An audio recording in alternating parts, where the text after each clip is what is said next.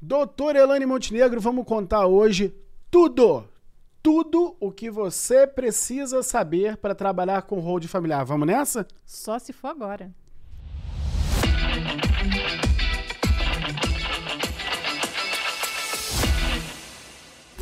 Seja bem-vindo a esse episódio de número 2 da Jornada Nível Ouro. É isso mesmo, a gente criou esse, esse espaço aqui dentro do nosso canal no YouTube uh, ah, para mostrar para as pessoas que querem trabalhar com holding familiar, mostrar para o advogado que está buscando trabalhar com holding familiar os caminhos que ele deve seguir para chegar ao nível ouro. Para quem não sabe o que é nível ouro, doutor, doutor Elaine Montenegro. Nível ouro é o advogado que trabalha com hold familiar e alcança faturamento, honorários de 35 mil reais com hold familiar.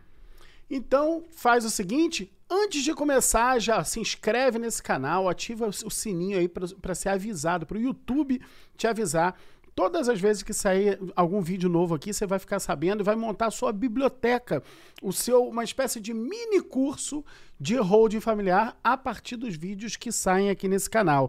E para a gente dar início, eu tenho a honra de, de dividir a bancada com ela, doutora Elaine Montenegro. E não estou sozinha, estou aqui com o professor Márcio Carvalho de Sá e você, advogado de elite. Advogado de elite, que papo é esse, Elaine? Advogado de elite é o advogado que acompanha o nosso conteúdo aqui nesse canal, falando sobre holding familiar e vai montando o seu acervo para estudo. Não, só acompanha não, né, Elaine? Porque o que só acompanha, só vê o vídeo é o advogado pé rapado. Não, né? não. O advogado de elite não é esse, não. O advogado de elite acompanha, anota tudo, registra tudo, compartilha informação, compartilha com os nossos colegas também as vitórias, as informações e conteúdo também. E tá inscrito no canal. Exatamente. Para ser, advo tá ser advogado de elite, tem que estar tá inscrito no canal. Vamos nessa então, doutor Elane Montenegro. O que, que nós vamos tratar aqui hoje? A ideia aqui é a gente uh, apresentar o toda a questão envolvendo o ITBI, o porquê que a gente precisa tratar de ITBI na holding familiar, o que, que a gente lida com o ITBI, uh, de que maneira que a gente lida e mais, aonde acontecem os problemas, que problemas são esses e principalmente as soluções. Então aqui a gente vai fazer a barba, o cabelo e o bigode. Vamos apresentar o ITBI, vamos apresentar o problema para quem ainda não viveu o problema, né? E vamos apresentar já a solução para o cara poder chegar no nível ouro. E falando em solução, quero que você traga no final, Márcio, para gente como que o time resolve todos os problemas do ITBI. E o que, que é esse time? O time é um dos nossos pilares, né, Márcio? Um dos seis pilares. Exatamente. Aqui dentro do trabalho com holding familiar, a gente tem, a gente costuma dizer que uh, esse trabalho, não o estudo de holding familiar, isso aqui não é para faculdade.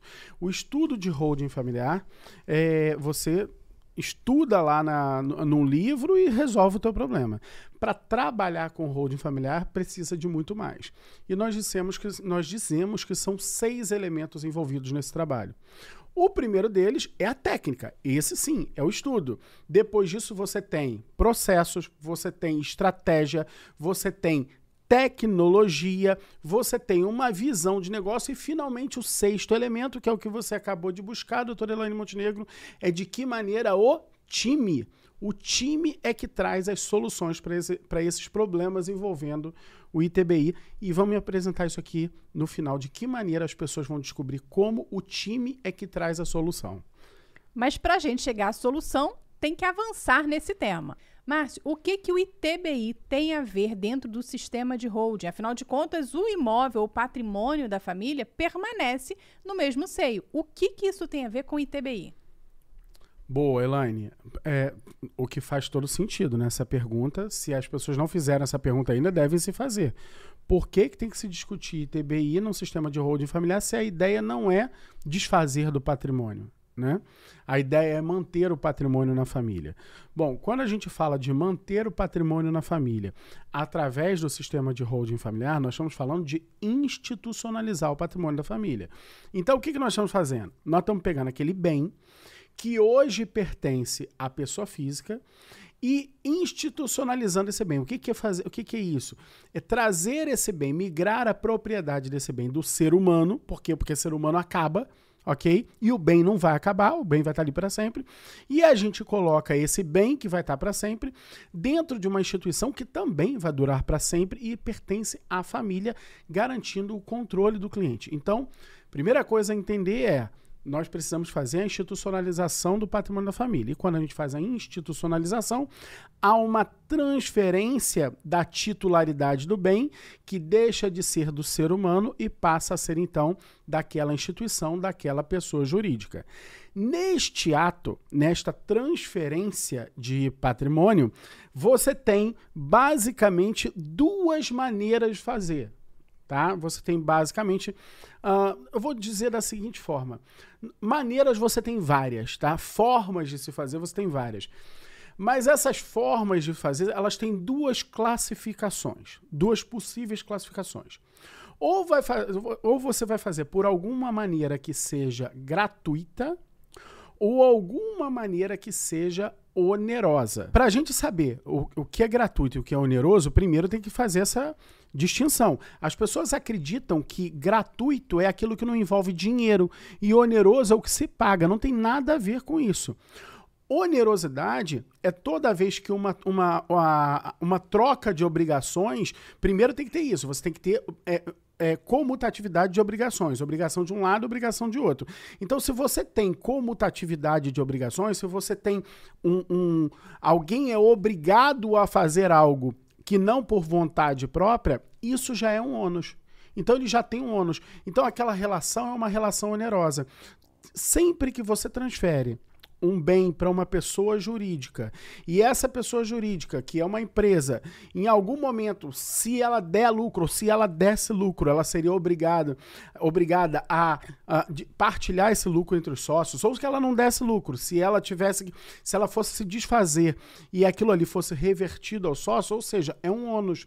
Então essa relação será onerosa. E isso traz a gente para uma outra, uma, uma outra análise, que é o seguinte: via de regra, quando a gente transfere um patrimônio, um bem, para dentro de uma pessoa jurídica, que é uma para dentro de uma empresa, tá?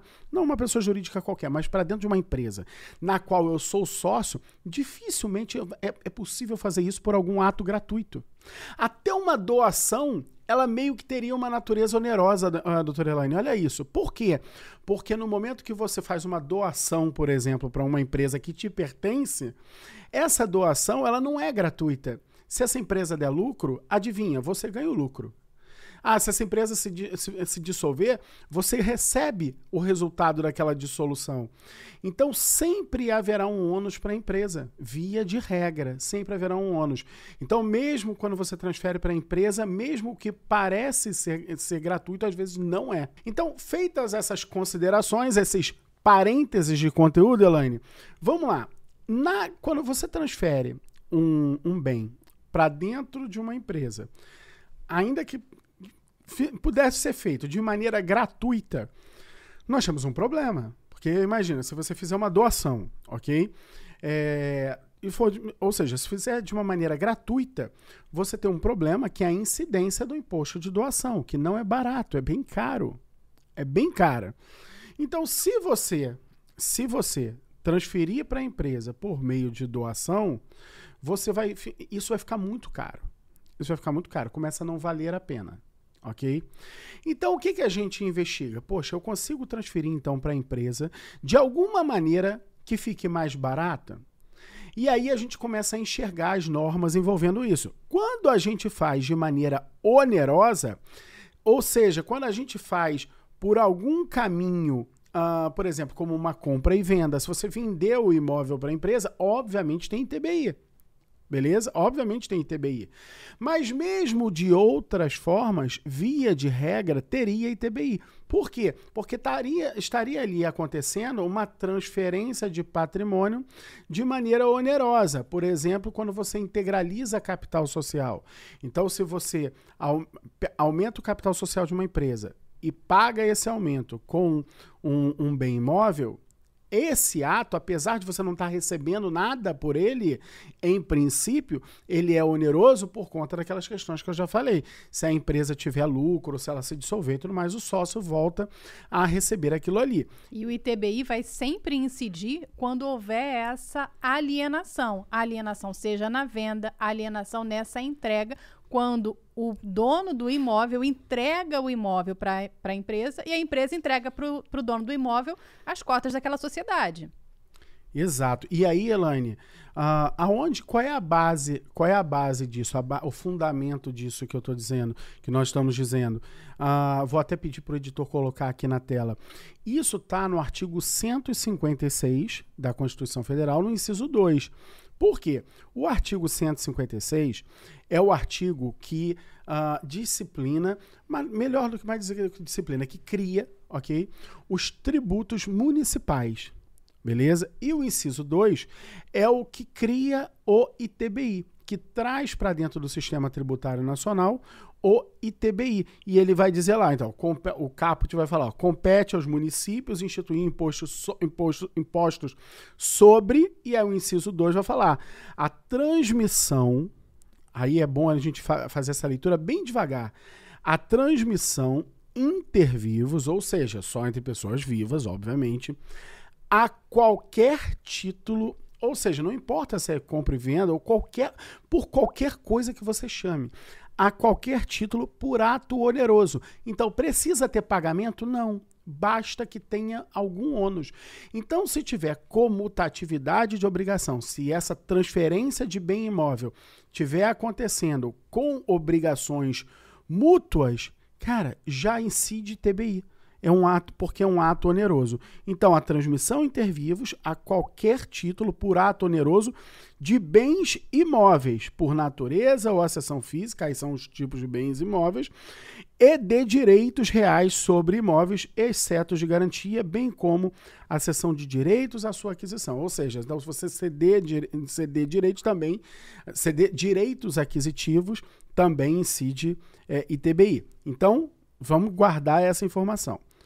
No entanto, por que, que a gente usa o ITBI? Porque existe uma, na Constituição uma cláusula de imunidade tributária. E aí, doutor Elaine, falar que existe na Constituição uma cláusula de imunidade tributária, vale aqui um outro parêntese de conteúdo que chega a ser, inclusive, um pleonasmo, né? Por quê? Porque se não fosse previsto na Constituição, não seria uma cláusula de imunidade, mas uma cláusula de isenção é, tributária, porque somente a Constituição tem poder dentro do sistema tributário nacional para conferir imunidade tributária a alguém. Não necessariamente vai ter que pagar o ITBI diante dessa regra da Constituição? Então, não vai ter que pagar. Essa cláusula, Elaine, ela está no inciso, no parágrafo segundo, lá no, no, no artigo 156, né, que fala dos tributos municipais, tem um parágrafo segundo. E esse parágrafo segundo diz assim: olha, o imposto previsto no inciso 2, ou seja, o ITBI, e aí o parágrafo segundo tem o inciso 1. E o inciso 1 vai dizer assim: ó, então, recapitulando, o imposto previsto no inciso 2, o ITBI, inciso 1, não incide sobre a transmissão de bens ou direitos incorporados ao patrimônio da pessoa jurídica em realização de capital. Eu não vou ler o restante agora para não criar uma confusão.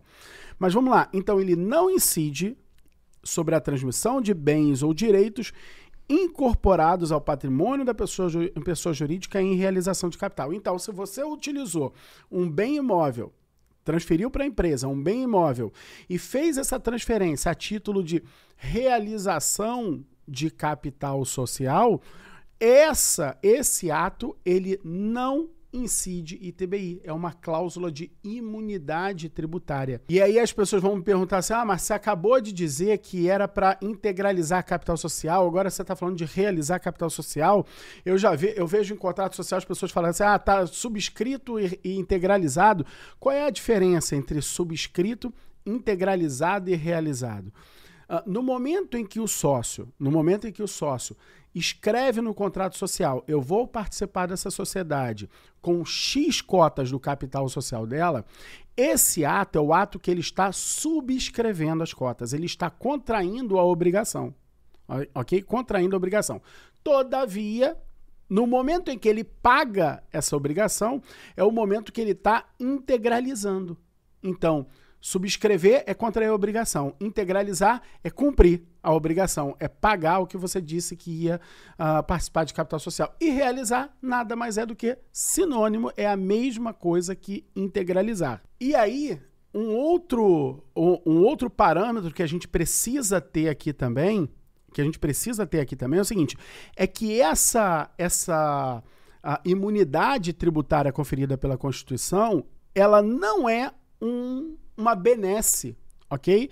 Ela não é uma benesse, ela não é um. Não é, pô, nossa, como o Estado é legal. Não, ela faz parte de uma política de Estado em que o Estado tem interesse que você, pessoa física, tire o seu patrimônio do seu nome e coloque dentro da empresa. O Estado quer que você faça isso. O Estado quer que você faça isso e por essa razão, em relação a esses bens e a empresa, o que, é que ele faz? Ele traz a cláusula de imunidade tributária do ITBI para impedir que incida ITBI nesse ato e traz ainda ainda, lá no decreto regulamentador do imposto de renda, o artigo 142, que garante que você não vai ter imposto de renda sobre ganho de capital nesse ato, para garantir a política de Estado do, do é, é, é para que as pessoas levem os seus bens para dentro da pessoa jurídica, para que a, a, holding possa acontecer. Então, olha só, olha, olha que, como, é que, como é que o nosso sistema ele vai se complementando para garantir essa política de é, é, essa política de Estado, né?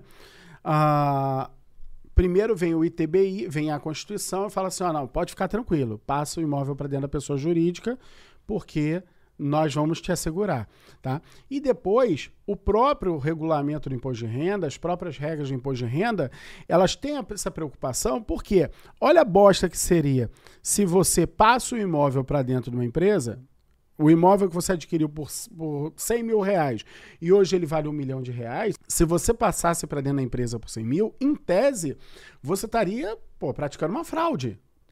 Ok? Por quê? Porque todo mundo sabe que o imóvel agora vale um milhão. Certo? Então você... Além disso, é uma alienação. Se for pensar pela Exato. lógica de uma venda, que é mais comum, a venda desse imóvel na alienação incidiria o, o imposto de renda sobre essa diferença. Boa, Elaine, boa. É um ato de alienação. E aí vale aquele outro parêntese de conteúdo também. Por quê? O que, que é alienar? As pessoas acham que alienar é só vender. Alienar é qualquer ato pelo qual você transfere a titularidade de um bem para outra pessoa. Ou seja, você está mandando para o além, para além de você. Além, o que antes era seu, agora está indo para além da sua, da, da sua propriedade, ou você está tornando, tá tornando alienígena. Tornar alienígena é para mandar para além do que é do que é seu. Então, sim, completamente correta, você é um ato de alienação. E aí, o artigo 142 do decreto 9580, que é o decreto regulamentador do imposto de renda, eu não vou falar das leis, tá? Só para mencionar, isso está na 9249, é uma das leis do imposto de renda, só que o decreto regulamentador ele condensa tudo. Quem quiser consultar a fonte está no artigo, no artigo 23 da 9249 de 95. Mas vamos focar aqui que aí a gente faz num diploma só. Decreto 9.580 de 2018, artigo 142, vou pedir para o editor colocar isso na tela.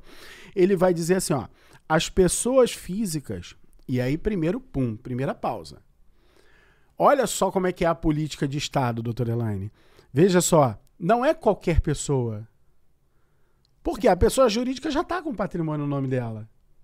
Então o Estado não está afim de dar essa moral para a pessoa jurídica.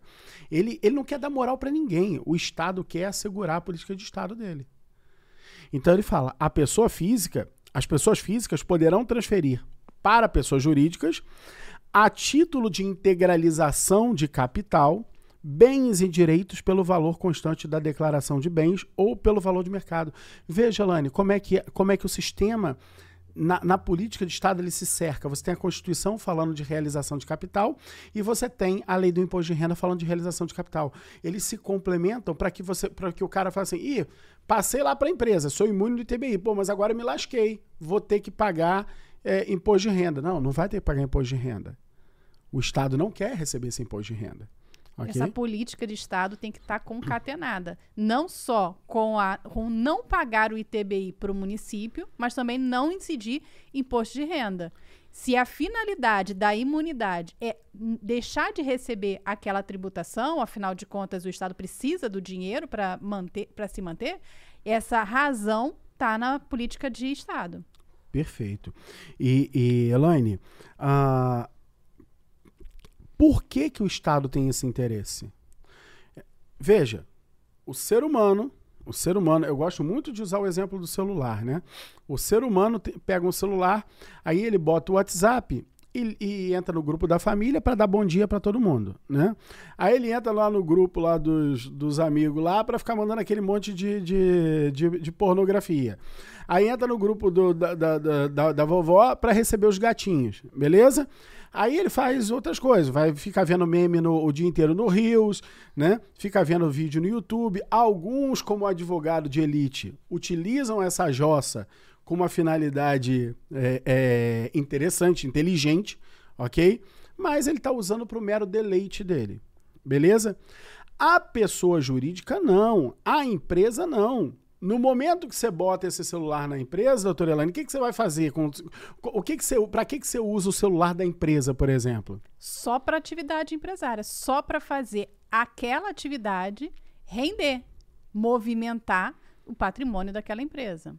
É exatamente isso. Você vai fazer venda, você vai falar com o fornecedor, você vai falar com um prestador de serviço, uh, vai tirar a dúvida de um cliente, vai mandar um funcionário fazer algum ato. Ou seja, você vai utilizar aquele mesmo bem que servia para futilidades, vamos colocar assim, uh, ele agora também serve Tá? também serve para girar a economia. E é por isso que o Estado tem esse interesse. Ele tem interesse. E mais, Elaine, olha só como é que a coisa é toda encadeadinha, tá? Veja só, os, eles não estão dizendo assim, ó, leva para dentro da pessoa jurídica de qualquer jeito. Eles estão falando assim, ó, em realização de capital. Porque no momento que você leva para dentro da pessoa jurídica por meio da realização de capital, o, capital social, o aumento de capital social, ele torna a empresa mais parruda do ponto de vista contábil.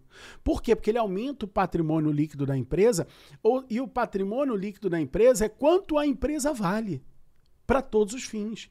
O patrimônio líquido da empresa mostra para a universalidade das pessoas o quão forte é aquela empresa. E mais, o capital social, a doutrina fala isso, que é o capital social, ele é uma, uma, uma, uma garantia universal dos credores. Porque como a empresa não pode ter o seu capital social reduzido com facilidade, ok? Com facilidade, tem muitos critérios para isso, tem pelo menos dois critérios bem robustos para isso. Um deles, por exemplo, você tem que esperar prazo de 90 dias depois de decidir que vai, que vai diminuir. Então, e, e mais, tem que comunicar a, a, aos credores por meio de jornal de grande circulação. Olha isso. Isso é para dar segurança para os credores. Esse prazo, todos esses elementos, esses requisitos para você reduzir o capital social, traz segurança para o credor. Exato. Então, a, o Estado, ele não quer, ele, ele, ele para fortalecer essa política de Estado, ele quer que a empresa ainda leve para ele, uh, ainda leve para dentro dela o bem, é, tornando aquela empresa mais forte e com mais garantia para a universalidade de credores. Então, por isso, por meio de capital social. E aí, veja, Elaine, olha só isso. O parágrafo 1 do artigo 142 é, e o parágrafo 2 ele vai dizer exatamente como é que funciona a vida do contribuinte em qualquer uma das duas opções. Porque, se você lembrar, o que o caput do artigo 142 fez foi dar opção. Então ele criou uma faculdade. Olha, pessoa física, você pode transferir para lá ou pelo valor de mercado ou pelo valor de aquisição. Pelo valor que está na sua declaração de imposto de renda, melhor dizendo. Ok? E aí ele fala assim: ó, se a transferência for feita pelo valor que está constante da declaração de bens, isso é o que fala o parágrafo primeiro. As pessoas físicas deverão lançar nessa declaração as ações ou as cotas subscritas pelo mesmo valor dos bens ou dos direitos transferidos. Cara, acabou. Não tem que pagar nada. Não tem que pagar nada. Se você tá lá, o imóvel está na sua empresa por 100 mil reais, não importa se ele vale um milhão. Por que, que não é fraude? Porque é a lei te dizendo, ó, você pode fazer. Você pode fazer. Ah, mas eu não tenho que justificar. Não, a lei está te dizendo, vá lá e você pode fazer. Eu estou te autorizando a fazer. A lei está te dizendo, você pode fazer. Então é a lei, é a lei, você não está fraudando nada. A lei está falando, vá lá que você pode fazer. E ao dizer você pode fazer, ela ainda diz o que acontece. O que que você faz, você, pessoa física, a partir de agora, você, tinha, você tinha lá é, 100 mil reais, imóvel tal, tal, tal, tal, tal, valor 1 de janeiro, 100 mil reais. Na sua declaração de imposto de renda vai estar lá, valor 31 de dezembro, zero, e embaixo vai ter uma outra linha, aquisição de cotas da sociedade tal, tal, tal, tal, 1 de janeiro, zero, e 31 de dezembro, os mesmos 100 mil reais. Só vai fazer uma uma substituição daqueles bens. Você só precisa informar para a Receita o que está acontecendo. Então, quando eu faço o sistema de hold familiar para o meu cliente, na declaração de imposto de renda dele, um ano vai ter o patrimônio imóvel e depois não vai ter só mais esse imóvel, vai ter a informação de que foi trocado. Não tem essa informação claramente, mas a conclusão é essa: que saiu um imóvel e ingressou cotas dessa sociedade, dessa empresa. Exatamente assim. Exatamente assim. E pode, nada impede que o contribuinte, diretamente ele, ou o contador dele, ou o advogado, quem quer que vá fazer a declaração de imposto de renda, lance lá que as, as cotas foram adquiridas por meio da entrega da, do imóvel tal. Olha que lindo. Esse cara, a possibilidade desse cara ir parar na maré fina é nula. Porque a informação está toda ali. E o parágrafo segundo, Elaine, fala das consequências de você, de você não usar essa faculdade. E ele vai dizer o seguinte: se a transferência não se fizer pelo valor constante da declaração de bens, a diferença a maior, ou seja, se tiver diferença maior, essa sim você, você paga imposto de renda. Então, é sua faculdade, ou faz com, com imposto de renda ou sem imposto de renda. Mas a lei está te dando essa faculdade para garantir essa política de Estado dela. Então, Elaine, para a gente poder pegar esse nosso primeiro bloco aqui dessa nossa conversa e, e, e, poder atender aquela primeira, primeira etapa que eu falei no começo, que a gente ia fazer, que era apresentado por que, que a gente precisava discutir TBI, é exatamente por isso, porque é, uma, é um, um, um, fato, um ato que em tese incidiria ITBI, porque você está fazendo uma transferência para dentro dessa empresa de maneira onerosa, mas ela não tem a incidência, é um ato imune, não paga ITBI, então fica a regra. Regra, não tem que pagar ITBI.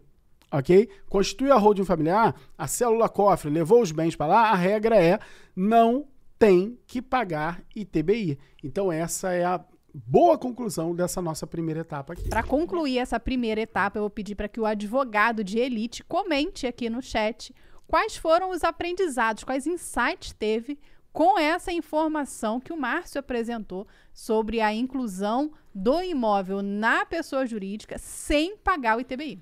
Isso aí, dá pausa no vídeo, dá pausa no vídeo e você que é advogado de elite, não o pé rapado, né? O pé rapado é o cara que não está inscrito no canal, ele não, não só pousou aqui não tá nem aí para isso. Agora, advogado de elite, que é aquele que acompanha holding familiar e está inscrito no canal, ele vai agora dar pausa no vídeo e coloca aqui o que, que você aprendeu até agora. Pode escrever nada, se for o caso, se eu não te ensinei nada, tá beleza, tá tudo bem. Mas se você teve algum aprendizado, algum insight, bom, escreve aí nos comentários. E por que, que as pessoas que não estão no time Holding Brasil morrem de medo, Márcio, do ITBI? Tem, é lógico, como tudo na vida, né? Como tudo na vida, tem. Não são flores, né? E como tudo nesse nosso país incrível, ok? Aí não são flores mesmo, né? Tem mais espinho do que flor. Uh, vamos lá. E é importante deixar isso claro desde o começo só tem algum, alguma dificuldade as pessoas que não são do time Holding Brasil. Então, o colega que hoje é advogado de elite, ok? Mas ainda não é membro do time Holding Brasil. Aliás, a gente podia pedir o pessoal que é membro do time Holding Brasil que, se você está assistindo essa, esse, esse vídeo e você, além de ser um advogado de elite, você é membro do time Holding Brasil, bota aqui nos comentários assim, ó, hashtag SouTHB. SouTHB. O pessoal que é do time Holding Brasil, que forma a nossa comunidade lá de profissionais que atuam com o holding familiar, uh, esse pessoal, eles não enfrentam esses problemas, ok? Não enfrentam esses problemas, até porque eles já sabem, eles já chegaram ao final do vídeo, né? Eles já sabem, eles já sabem o, o, o, o como resolver o problema é, antes mesmo da gente fazer esse vídeo aqui. Mas então, você vamos... tem que contar qual é o problema, porque a gente já sabe, mas o advogado de elite ainda vai descobrir qual é o problema que a nossa, o nossos, os nossos membros do THB têm a solução. Boa. Na verdade, Elaine, existe um problema e existe um fantasminha que não tem nada a ver com a holding, mas foi criado no passado esse fantasminha. Então, só para a gente não, não dizer que não. Para não dizer que não falei das flores, né? É, vamos para não dizer que não falei desse fantasminha. Lá atrás, eu estou falando de 2008, 2009, 2010, né? Você não tinha a holding familiar sendo utilizada para planejamento patrimonial. O que você tinha não era exatamente para planejamento, mas o que você tinha de organização ali com o objetivo de pagar menos imposto eram as administradoras de bens próprios. E essas administradoras de bens próprios, Alane, no Brasil inteiro, depois elas vieram a ser taxadas no ITBI. Por quê? Porque elas estavam exercendo atividade imobiliária.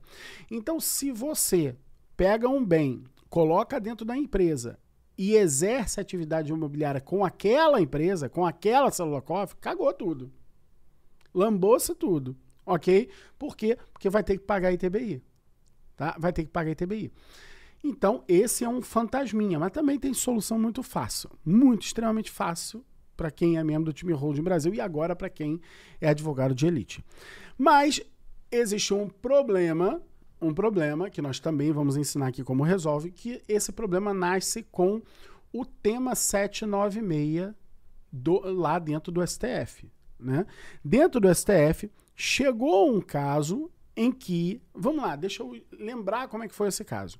No município de São João Batista, em Santa Catarina, salvo engano meu, na região metropolitana de Santa Catarina, uma, uma determinada empresa era uma holding familiar, ela pegou um conjunto grande de bens imóveis que o, cujo valor de mercado eu não faço a menor ideia qual, qual seja, ninguém sabe, ok? Não se tem acesso a essa informação, só mesmo as pessoas envolvidas. Mas a informação que existe no processo é sobre os valores de declaração de imposto de renda. Esse, essa quantidade de imóveis, que em valor de declaração de imposto de renda era de 800 mil reais. Então, de acordo com o artigo 142 do decreto, tá? esses caras, esse, essas pessoas, esses seis sócios, eram seis sócios, eles tinham o direito era uma faculdade deles levar esses imóveis pelo valor de mercado, que a gente não sabe que é muito acima dos 800 mil, ou pelos 800 mil. Ok? Era uma faculdade deles. Porque era para realização de capital social. Para realização de capital estava social. no nome da, desses indivíduos, dessa família, e eles iam incluir esses imóveis na holding para realização de capital social.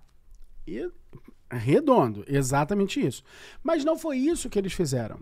Ao invés de usar o valor cheio, lá que a gente não sabe qual é, ou os 800 mil, que era o valor de declaração de imposto de renda, eles usaram 24 mil. E falaram assim: ó, eu estou usando 800 mil reais para pagar 24 mil.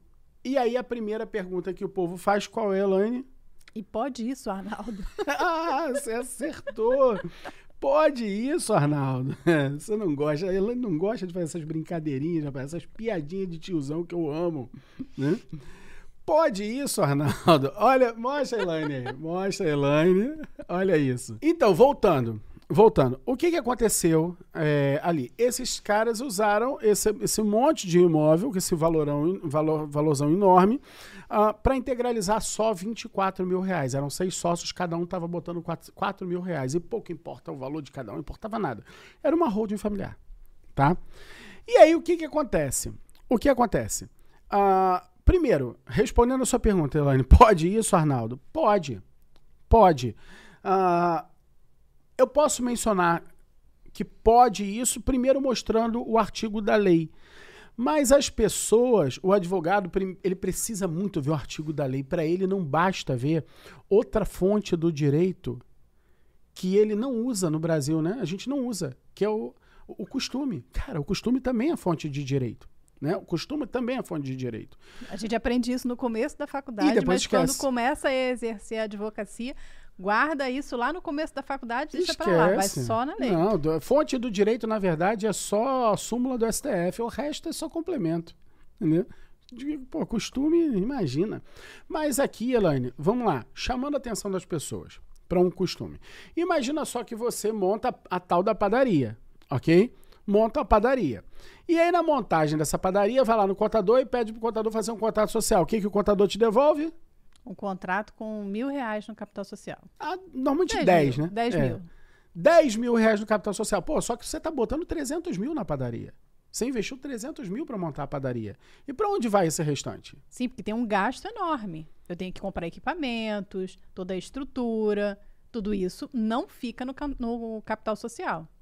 Isso, e aí o que acontece? Não está no capital social e também ninguém bota em lugar nenhum. Mas se fosse fazer uma contabilidade redondinha, estaria escrito lá que esse sócio, ele contribuiu com mais do que o valor do contrato social.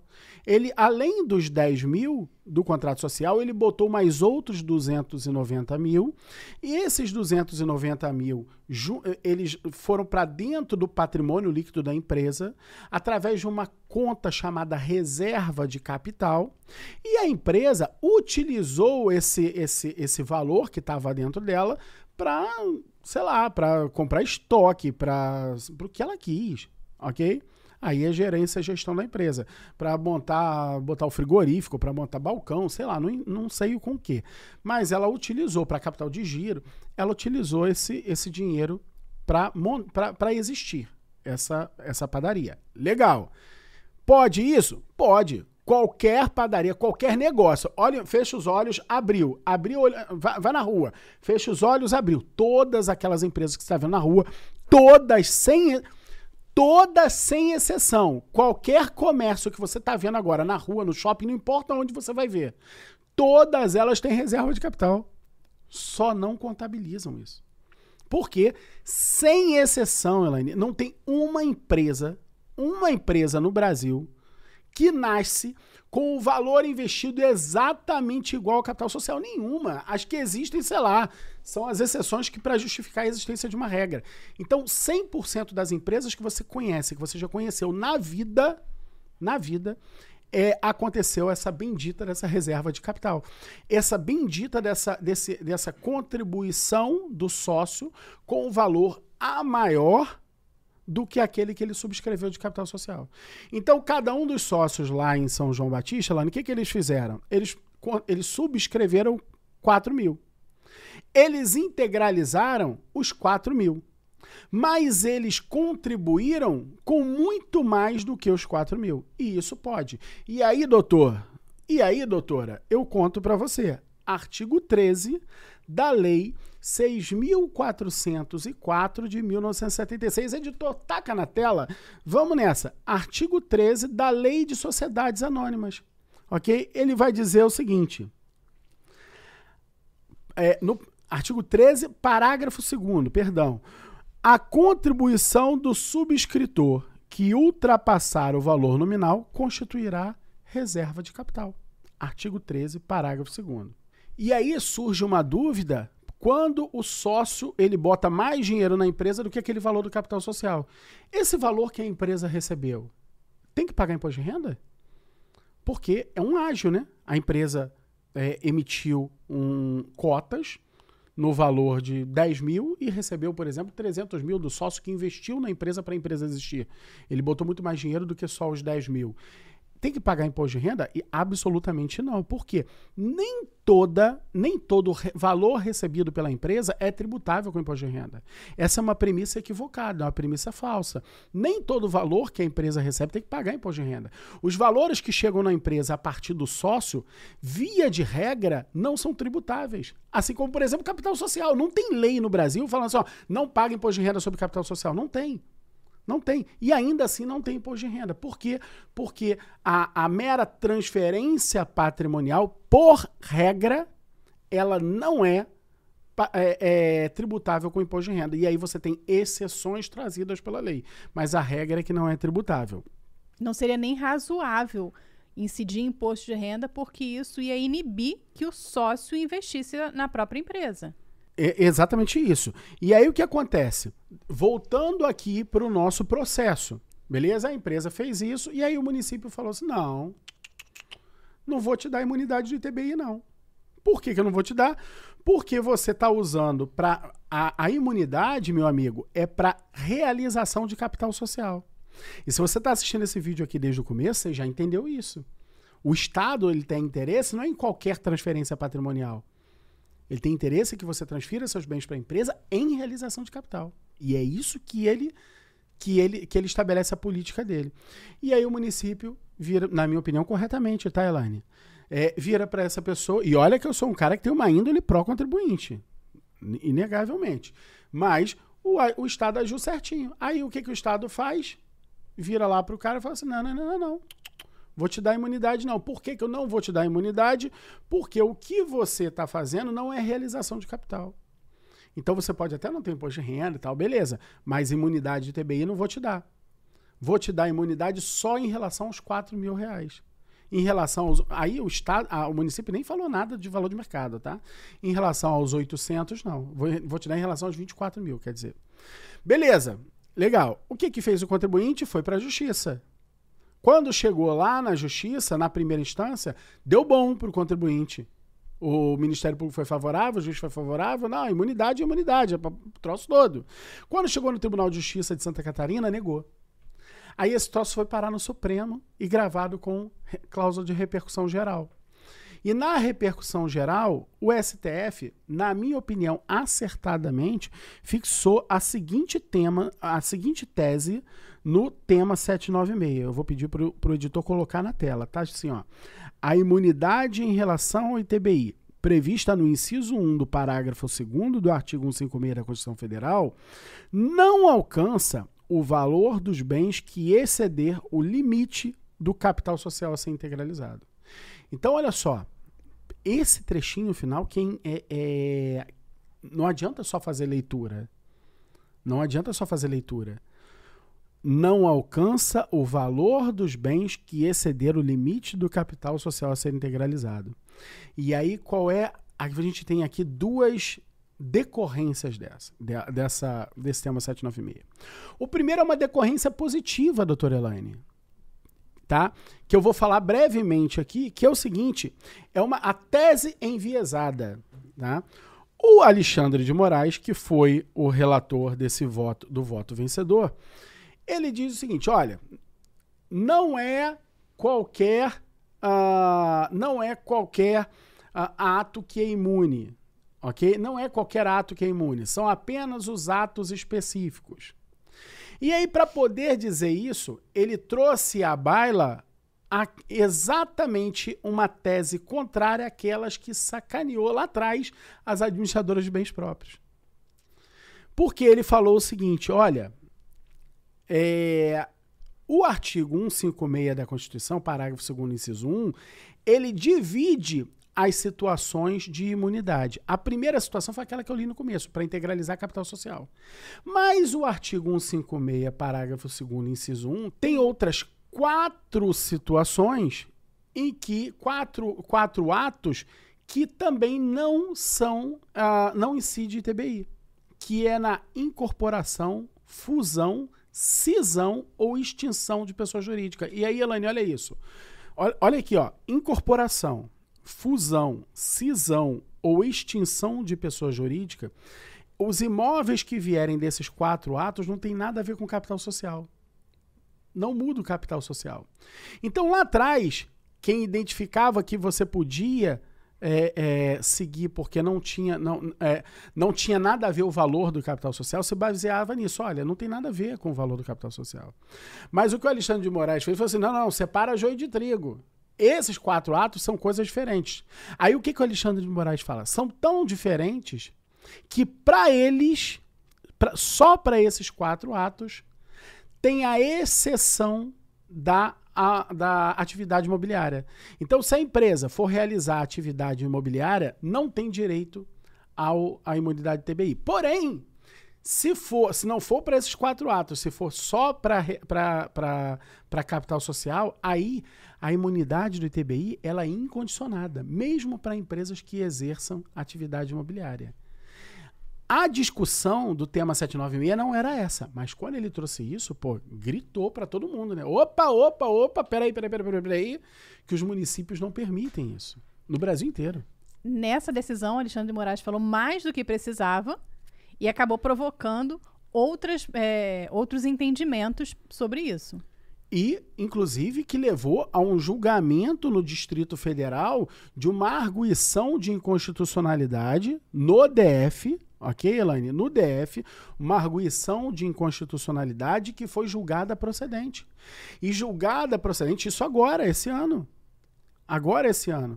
Então, eu não sei em que momento você está assistindo esse vídeo aqui, mas nós estamos falando de 2023, em que foi é, é, é, reconhecida a inconstitucionalidade da norma distrital que previa essa exceção de imunidade tributária no caso de atividade imobiliária, quando a pessoa utilizava os imóveis para integralizar a capital social. No DF, agora, acabou. Não tem mais isso. Se você, no DF, leva o bem, o bem imóvel para dentro da empresa, mesmo para exercício de atividade, atividade é, imobiliária. E aí eu quero mandar um beijo, Elaine, um beijo para nossa cliente lá, nossa cliente que é dentista, então ela sabe que sabe que eu estou falando com ela. Então ela vai se beneficiar disso porque a empresa não vai ter nenhum tipo de problema. A arguição de constitucionalidade que foi aprovada é, agora no, no DF, baseada nessa decisão do tema 796. Mas isso é a parte boa. A parte boa ainda está tendo um alcance muito pequenininho. Por quê? O tema 796 não tem uma parte ruim, Elaine. Não tem. Não tem nada demais na tese que foi fixada, mas alguns municípios então começaram a criar o problema. Qual foi o problema? Eles começaram a cobrar o ITBI da diferença qual é a diferença? A diferença entre o valor de mercado e o valor da declaração de imposto de renda. O que é uma safadeza, uma covardia. Por quê? Você imagina lá o produtor rural, por exemplo, Elane, que tem uma fazenda que ele adquiriu por 100 mil reais e hoje essa fazenda vale 10 milhões. Pô, a diferença é quase tudo. Então, olha a escolha dele. Ele não tem escolha. Por quê? Porque se ele levar pelo valor de mercado, ele paga imposto de renda. Ganho de capital violento. Sabe? O, o município está falando assim, ó, meu amigo, ou você vem me pagar um pouquinho aqui, ou você vai ter que pagar imposto de renda. O que, que você prefere? Ele falou, cara, não tem jeito. Então, o que, que o município está fazendo? Esse município está tá agindo de forma equivocada, equivocada, errada, errada, para cobrar algo que não deveria ter direito. Por quê? Porque está afrontando uma política de Estado do Brasil. Como o como ter essa política de Estado para a imunidade do ITBI e os, e os municípios não ganham com isso, na verdade, eles deixam de ganhar o ITBI com isso. Esse foi um jeitinho deles aumentarem a arrecadação. E, e, com certeza, um jeitinho muito feio, né? Feio. E Elaine, como nós somos advogados, como a gente está falando com advogado, a gente está falando com advogado de elite, né? Uma coisa que é importante, não adianta dizer assim, ah, tá errado. Gente, não, por favor, você está aprendendo holding familiar, você é jurista, você está aprendendo holding familiar, o errado tem que vir acompanhado da norma pela qual diz que está errado. E por que, que eu defendo a ideia de que isso está errado? Vamos lá. Primeiro, está no artigo 38 do CTN, Elaine. O artigo 38 do CTN ele vai explicar para a gente qual é a base de cálculo do ITBI. ok? A base de cálculo do ITBI é o valor venal do bem. Ah, mas o esse venal, infelizmente, não tem uma. Devia ter outra lei falando o que, que é venal, né? Por quê? Esse venal, é, ele tem uma pequena confusão na, na doutrina preguiçosa, na doutrina preguiçosa, tá? Porque se você pegar os grandes doutrinadores do direito tributário, eles vão dizer exatamente o que é valor venal. Nenhum deles tem divergência, ok? Se você for pegar um autor preguiçoso, né? É, ele vai dizer assim: ah, valor venal é valor de mercado. Eu não sei de que dicionário eles tiraram essa jossa, ok? Nesse momento, o Aurélio está, ia estar se, re, se contorcendo todo no túmulo, ok? Uh, ah, Para poder dizer que valor venal é valor de mercado. Valor venal é valor da venda. E aí, venda é tratada aqui em sentido amplo, ok? Em, em sentido amplo. Porque é o valor da operação. Então, qual é o valor da operação? Se, você, se o valor da operação é ah, o valor de mercado, beleza, é o valor de mercado. Se o valor da operação é o valor da, de, é o da declaração de imposto de renda, então o valor da operação é o valor da declaração de imposto de renda. Se o valor da declaração, se o valor da operação não é nenhum nem outro, mas é 24 mil, é 24 mil. A questão, Elaine, aqui é o seguinte: não se trata, não se trata do Estado uh, dizer ou não qual é a base de cálculo. Se trata se, se, é, de ver se o Estado, se o Estado, não, desculpa, o município, ele tem o direito de apontar qual é a base de cálculo. E veja, a regra é que o município não tem esse direito. Tanto não tem que o próprio CTN criou a situação de exceção específica em que o município passa a ter esse direito. Essa exceção específica está no artigo 148. Lá no artigo 148 do CTN, em que fala do lançamento por arbitramento, ok? Ele cria essa exceção. Ele fala o seguinte, ó, o artigo 148. Quando o cálculo do tributo tenha por base ou tome em consideração o valor ou o preço dos bens, é o caso do ITBI. Ok? O caso do ITBI, o preço do bem. É o preço do bem, é o valor venal. Uh, direitos, serviços ou atos jurídicos, a autoridade lançadora, ou seja, a autoridade está fazendo o lançamento, por isso que é o lançamento, uh, é, mediante processo regular, então tem que ter processo, arbitrará, então é lançamento por arbitramento, arbitrará aquele valor ou preço sempre que, e o sempre que, Elaine, é também a leitura do apenas quando, ok? Sempre que sejam omissos ou não mereçam fé. Então vamos lá. Se o valor está expresso no contrato social, então não é omisso. E se o valor vem de uma autorização da lei, cara, então merece fé. Então só nessas duas situações. Então se só nessas duas situações o município poderia fazer um arbitramento da base de cálculo, ok?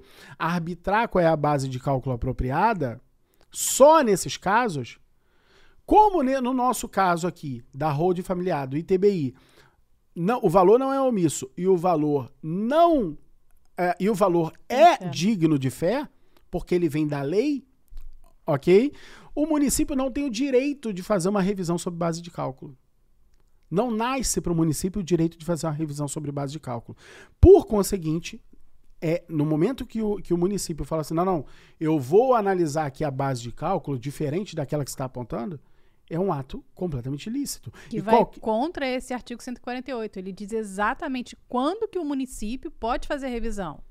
Vai contra o 148 e também cria uma, um, um, uma, um, uma incidência tributária que é inconstitucional e, por conseguinte, tem natureza de expropriação. É completamente inconstitucional. Ok? E aí, Elaine, veja, o STJ ele é pacífico nesse entendimento. Pacífico. Não em casos de holding, porque tudo é muito novo. Ok? Mas em, na mesma situação, na mesma análise. Não importa se é holding, isso não é. Importa a situação. Por quê? Porque o pau que dá no Chico é o que tem que dar no Francisco. Então o STJ não pode falar alho aqui e amanhã falar bugalhos. Beleza? Então o que, que o STJ faz? Quando, uma coisa que é mais velha que andar para frente, que vai para o STJ o tempo inteiro. Comprei um imóvel no leilão judicial. O imóvel vale um milhão. Comprei por 300 mil. O valor é omisso? Não. O valor é digno de fé? Segundo a prefeitura, não. O STJ já disse que sim. Por quê que é digno de fé? Porque foi um juiz que, que autorizou. O juiz autorizou a praticar aquele valor. Então, o que, que o STJ falou? Falou assim: não, não, não, não, não. O valor não é omisso e o valor não é indigno.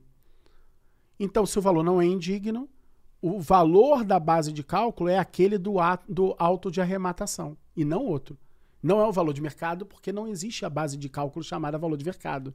A base de cálculo é o valor venal, e o valor venal ali, ele é presente e digno de fé. Então, essa jurisprudência é completamente pacífica no STJ. Pacífica. Se você fizer uma busca agora no STJ, você vai encontrar 100 julgados. Todos na mesma direção. Todos. Não tem julgado contrário. É pacífica. Vamos lá. E aí, do STJ, Elaine, vale também uma referência que essa bota uma pá de cal no que a gente está na, no, nas nossas fontes de direito para poder de defender a opinião que a gente está defendendo aqui, que o que o município está fazendo é ilegal, que é o ERESP de relatoria do ministro Og Fernandes. É um, é um ERESP cuja a emenda, pelo menos, Elaine, vale a leitura. Cara, ela é 100% conceitual. É um, é um julgado lindo, lindo, para virar uh, tese, debate, artigo. Lindo, lindo, lindo, lindo. Mas, uh, traduzindo, o que o Og Fernandes, o ministro Og Fernandes diz ali é o seguinte: que um ente federativo, e aí lembra quais são os entes federativos? Né? Tá lá na Constituição. A união indissolúvel entre a, a a, a União, estados e município. Então, o município é um ente federativo, ok? Então, um ente federativo não pode atrapalhar a política de incentivo fiscal do outro. Então, se a União cria uma política de incentivo fiscal através da Constituição, que é a imunidade do ITBI, e através do não, da não incidência do imposto de renda para essa política é, tributária de Estado, ok? Então, se a União cria essa política, não pode, não pode o município querer atrapalhar.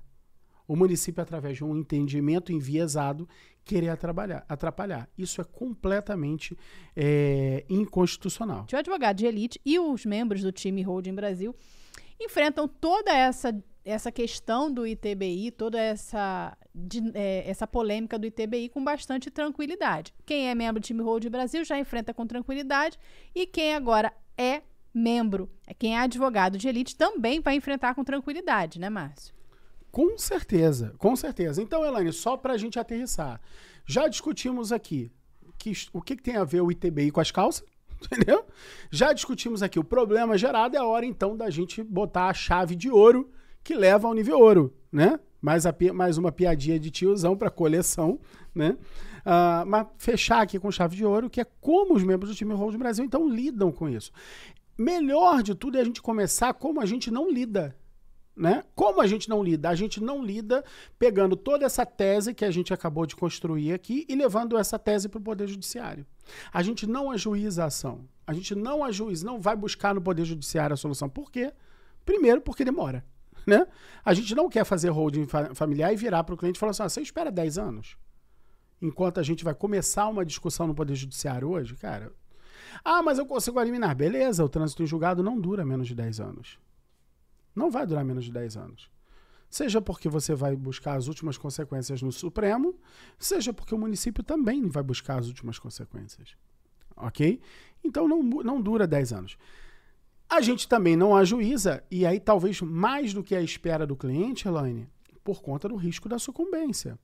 Ah, Márcio, mas mandado de segurança não tem sucumbência. Mandado de segurança não tem sucumbência. Aí reside, residem dois problemas. Primeiro que a sucumbência aqui, o sucumbir aqui, não são as verbas sucumbenciais. Sucumbir aqui tem que pagar o ITBI. Tem que pagar o ITBI acompanhado de, é, é, de todos os consectários se você conseguir uma liminar no começo. Senão, pô, senão você já pagou o ITBI, teve que depositar em juízo. Pô, peraí. A tua solução, então, é virar pro cara, não, paga e bota em juízo, despende do teu dinheiro e deixa lá ele rendendo, rendendo juros abaixo do, da, da, da correção monetária de verdade, que é aquela que corre na justiça? Não, isso não pode ser solução. Onerar o cliente não pode ser solução. A solução acaba virando onerar o cliente. Então, uh, na minha opinião, não é. E sem contar, Elane, por exemplo, a gente milita no Rio de Janeiro, né? Eu moro nos Estados Unidos, estou aqui, mas a Elane está aqui só me visitando. Já vai embora, né, Elane? Tá na Com hora. certeza. Tá na hora, né? Com certeza, fico mais umas cinco semanas Meu só. Jesus do céu. Pelo amor de Deus, minha, minha geladeira não resiste. Elaine, uh, nós atuamos no Rio de Janeiro, beleza? E lá no Rio de Janeiro tem lei. E se tem lei, não cabe mandado de segurança. Não cabe mandado de segurança. Ah, não, Márcio, poxa, eu tenho uma orientação aqui uh, que é melhor ajuizar. Legal, pô. Primeira coisa, você tem uma orientação que é melhor ajuizar, faz uma consulta no tribunal. Faz uma consulta no tribunal. Faz duas, Elaine. Duas consultas no tribunal. A primeira consulta é de jurisprudência. Depois faz uma consulta de OAB do advogado para ver se quem está te orientando também tem processo igual. Se quem está te orientando a fazer também ajuizou. Se ele faz aquilo que ele prega, né? Se faz aquilo que prega. Então, por quê? Porque essa orientação é uma orientação que ela é muito boa de dar no livro, na academia. Mas, pô, na vida, para quem está quem tá lidando com o cliente, é uma orientação que é. Será que o cliente gosta disso, gosta dessa ideia? Então, no Rio de Janeiro, tem lei. E se tem lei, não cabe mandar de segurança, porque não, se tem lei, não, não tem direito líquido e certo contra a legem. Ok? Então você tem que fazer por, por, pelo rito comum. E aí passa a ter todas as despesas sucumbenciais, inclusive honorários de advogado e tudo mais, se o cliente perder. E aí, olha a bosta, Elaine. Olha a bosta. Nós estamos vendo que a jurisprudência dos estados, de verdade, está se mostrando, na grande maioria dos casos, favorável ao contribuinte. Legal. Mas e na minoria? Na minoria, tem quatro julgados do STF só esse ano. Quatro julgados do STF esse ano contrário ao contribuinte. Olha a bosta. E aí o que que faz? Meu, meu querido cliente, vou ajuizar uma ação. Vamos lá. Você primeiro, primeiro preciso que você escolha, que eu vou girar a roleta, preto ou vermelho. Agora escolhe um número e bota o teu cliente num jogo de roleta? Não, não rola. Não rola. Eu vou pro cassino, aqui, aqui tem cassino, né? A gente vai pro cassino aqui, eu, Elaine, minha esposa, né? A gente vai pro cassino, meu, minha, minha esposa odeia roleta. Ela prefere aquele o, o, o bichinho lá de puxar lá, porque as chances são maiores. Ok? Vai botar o teu cliente na roleta? Não faça isso. Eu, na minha opinião. Ok? Respeito quem prefere. Mas a solução alternativa para esse problema do ITBI começa por olhar o que diz o tema 796. Por quê? O, o tema 796 ele termina dizendo assim, Elaine, não alcança, a imunidade não alcança o valor dos bens que exceder o limite do capital social. Então vamos lá. Valor dos bens e capital social. O que, que você precisa fazer? Adequar o valor dos bens e o capital social para eles baterem no mesmo ponto. Se eles fecharem no mesmo ponto, se você conseguir uma mecânica para fechar no mesmo ponto, não tem imunidade TBI, nem nos municípios que cobram a diferença. E nós somos privilegiados por atuarmos na cidade maravilhosa e lá cobra porra, a diferença. E isso fez, fez a gente também a, a, a construir a solução. Então, o que, que nós construímos? Avaliação dos bens pela avaliação dos bens, numa técnica que os colegas da contabilidade, que são membros do nosso time, nos ensinaram, a gente consegue uh, alcançar a imunidade de TBI em 100% dos casos até hoje. Aqui, então, a gente tem uma figura do time fazendo a diferença, né, Elaine? A gente anunciou desde o começo. É o time que traz a solução. Por quê? Porque se a gente tivesse só um curso de, de, de direito, só um curso de holding familiar feito para advogados, a gente tinha a turma que entra e sai, entra e sai, entra e sai, entra e sai, no máximo forma um grupo de WhatsApp da turma, e a gente não consegue ter uma reunião de profissionais. E o que a gente fez? A gente montou o time Holding Brasil.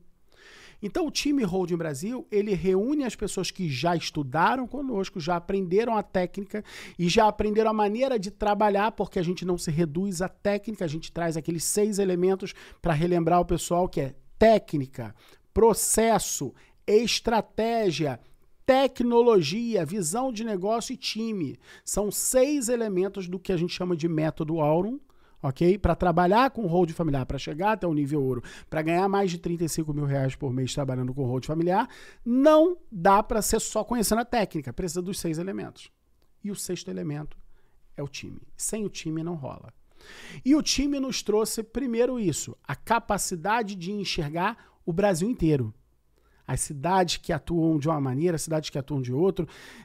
O time nos trouxe a reunião de profissionais, porque lá dentro, apesar de mais de 90% serem advogados, nós temos um conjunto de contadores que os caras são bons pra caraca, Elaine. E eu só tô falando caraca porque eu tô nesse vídeo aqui no YouTube, porque eu queria usar outra palavra que expressasse o quanto esses caras são feras. Os caras são muito bons. Muito bom, muito bom, muito bom. E aí, trouxeram para a gente uma técnica que eles empregam na contabilidade, que essa técnica ela tem norma dentro do direito tributário dizendo que não tem é, impacto tributário, não tem relevância tributária, portanto não recebe, não, não vai ser tributável com imposto de renda nem com CSLL, nada. Ok? Nada. Em que a gente leva o imóvel para dentro da empresa pelo valor que está na minha declaração de imposto de renda, e uma vez dentro da empresa, a gente faz a, a, a devida avaliação, desse, va, valoração desse imóvel sem nenhum tipo de impacto tributário. E nessa valoração do imóvel, a gente usa todo esse valor para formar capital social. E a gente condensa isso tudo é, num ato só e já apresenta para a prefeitura assim, prefeitura, seu imóvel vale um milhão, não importa se eu tô, se na minha declaração está por 300 mil. Prefeitura, eu vou utilizar um milhão de reais, que é o valor que você está me dizendo que é o valor de mercado do imóvel, para formar capital social. Ok? Ah, e aí é esse o valor que a gente é, que a gente emprega. E com isso a gente atende o, o, o limite que deu para essas prefeituras o, o, o, o, não o direito, mas a leitura de fazer essa que eu chamo de forma covarde, até chamo de safadeza, entendeu? Que era valorar a, a, base de cálculo. As prefeituras não têm esse direito, mas se fazem, beleza. Uma hora alguém briga no Poder Judiciário e alcança. Eu não, eu vou buscar uma alternativa, uma alternativa que não passa por ajuizar a ação.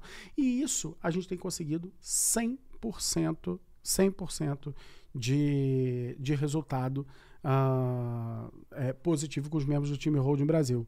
Não é isso, Elaine? Sim, você que é membro do time Holding Brasil está assistindo esse vídeo, deixa aqui nos comentários se você já conseguiu a imunidade do ITBI. Mas dizendo o seguinte, olha, uh, vamos lá, ITBI, por que, que deveria ter ITBI? Porque a, a, transferência que a gente faz é por um ato oneroso encaixada numa política de Estado que imuniza o, a incidência tributária do ITBI, nesse, nesse caso, né? E também te resguarda para não ter que pagar imposto de renda. Número um. Então, você não tem que pagar ITBI. Número dois, nasce um problema, junto com esse problema nasce uma outra solução que também a gente é, traz aqui. E dessa solução, Elaine, faltou mencionar uma coisa importante. Lá naquele julgamento do DF, teve uma desembargadora que se declarou suspeita. Essa desembargadora é irmã de uma ministra do STJ. E quando a gente foi checar por que, que ela, se, se ela, é, ela se deu por suspeita, porque ela tem interesse na causa, porque a causa a beneficiaria por conta de uma estrutura semelhante à de holding familiar que ela e a família têm. Então, veja, é, é importante dizer isso para o nosso pro, pro advogado de elite, porque, cara, a gente às vezes fica militando contra banco, contra a concessionária de automóvel, contra companhia, companhia elétrica, companhia aérea e tudo mais. E a gente tem a sensação, Elaine, de que a gente está sempre do lado errado. Porque a gente ganha uma vez, duas, três, e depois começa a ter jurisprudência favorável a eles o tempo inteiro. Essa é a primeira vez que a gente vê membros do Poder Judiciário é, tendo o mesmo sistema que a gente faz para os clientes. Ou seja, cara, as chances que são é que a jurisprudência se cristalize cada vez mais em favor da holding familiar e não contra. É, é, o advogado de elite poder falar o seguinte: não, finalmente eu tô do lado certo.